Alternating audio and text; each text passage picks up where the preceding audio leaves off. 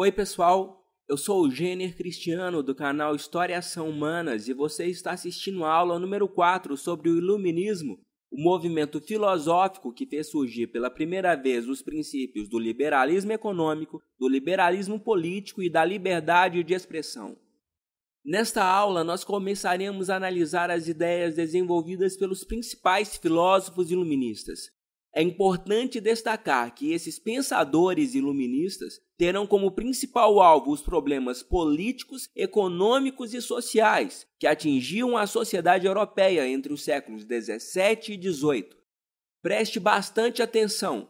As ideias dos filósofos iluministas apresentadas a partir de agora não são uma mera visão do passado, Estamos falando de ideias que fundamentam e influenciam profundamente a sociedade ocidental até os dias atuais. John Locke foi o primeiro filósofo iluminista de destaque. Ele viveu na Inglaterra entre os anos de 1632 e 1704. Sua principal obra foi o livro intitulado Dois Tratados sobre o Governo Civil, escrito no ano de 1690. John Locke tem um currículo peso pesado. Vejam bem, ele participou da Revolução Gloriosa de 1688 e foi um dos autores do Bill of Rights, a Declaração dos Direitos. É importante lembrar que a Declaração dos Direitos foi o documento que encerrou o longo processo revolucionário inglês do século XVII. Este documento também estabeleceu a monarquia parlamentar na Inglaterra, a monarquia inglesa continuou existindo, mas, porém, contudo, entretanto, todavia, não obstante, quem governava o país era o parlamento e não mais os reis absolutistas. John Locke estava lá, participando de tudo isso. Locke defendia os direitos naturais e inalienáveis dos homens. Esses direitos eram a vida, a liberdade e o direito à propriedade vamos explicar melhor o que quer dizer esses tais direitos naturais e inalienáveis do homem. No pensamento de John Locke, nós podemos entender os direitos naturais como aqueles direitos que todos os homens possuem desde o momento de seu nascimento. Ou seja, no momento do nascimento, todos os homens são iguais. Todos os homens nascem como se fossem uma lousa em branco uma tábula rasa, todos estariam no mesmo nível. Essa igualdade inicial que existe entre todos os seres humanos é resultado de leis da própria natureza, nas quais o homem não pode interferir. Você também vai encontrar nos textos de história e filosofia a palavra justnaturalismo. Vamos separá-la para facilitar a nossa compreensão. Jus significa direito, Naturalismo significa tudo aquilo que não depende da intervenção do homem, algo que é regido por leis da natureza. Então, justnaturalismo nada mais é do que outra palavra para fazer referência aos direitos naturais dos homens. Para Locke, as diferenças começam a aparecer a partir da experimentação, da experiência vivida por cada homem individualmente a partir de suas próprias escolhas. Para Locke, todas as ideias nascem da experiência. A experiência vivida pelos homens em sociedade desde a infância vai preencher a lousa em branco. A partir desse momento, deixamos de ter uma tábula rasa e começam a surgir as diferenças dentro da sociedade. A diferença entre os homens é resultado do mérito e do esforço pessoal de cada indivíduo. Portanto, podemos perceber que Locke possui uma visão meritocrática e individualista da sociedade. Vamos entender o que significa meritocracia. Aquele indivíduo que desenvolver os seus talentos pessoais, aperfeiçoando-os continuamente pelo estudo e pelo trabalho, com consistência e comprometimento, um dia após o outro, sem perder a disciplina mesmo em meio às dificuldades, é merecedor de uma melhor condição na sociedade, pois isso foi conquistado com seu próprio mérito, com seu próprio esforço, individualmente. Por tudo isso, John Locke era um autor empirista. Empirismo significa exatamente isso que eu acabei de falar, ou seja, Empirismo significa a experimentação que você vive na própria pele, o conhecimento que você desenvolve na prática de uma situação real e não apenas com conhecimento teórico. O empirismo é uma parte fundamental do método científico, pois a teoria precisa ter a sua eficiência testada e comprovada no mundo natural, no mundo real. Somente nesta situação irá ocorrer de forma efetiva a construção de um novo conhecimento. Vamos a um exemplo de empirismo. Quando os cientistas estão desenvolvendo uma vacina, eles partem de um conhecimento teórico, que por sua vez é muito importante.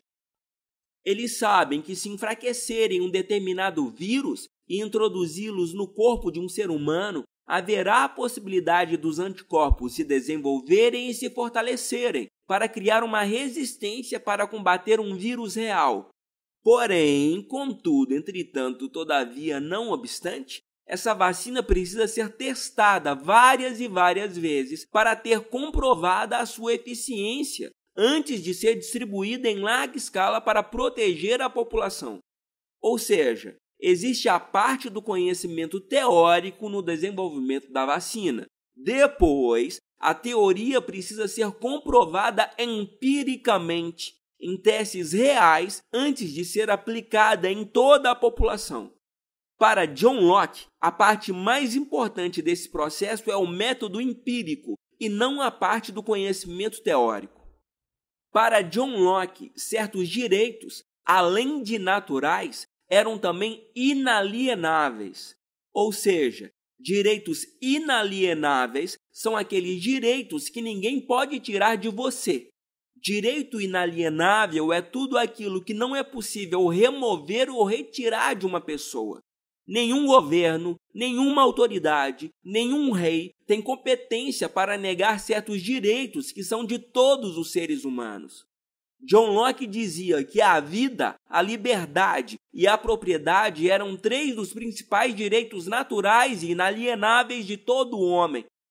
Vamos falar de cada um deles separadamente a partir de agora. Em primeiro lugar, todo homem tem direito à vida. O direito à vida é o mais elementar de todos os direitos humanos.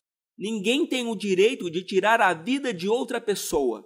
É por essa razão que, quando um homem assassina outra pessoa, ele responde por crime de morte.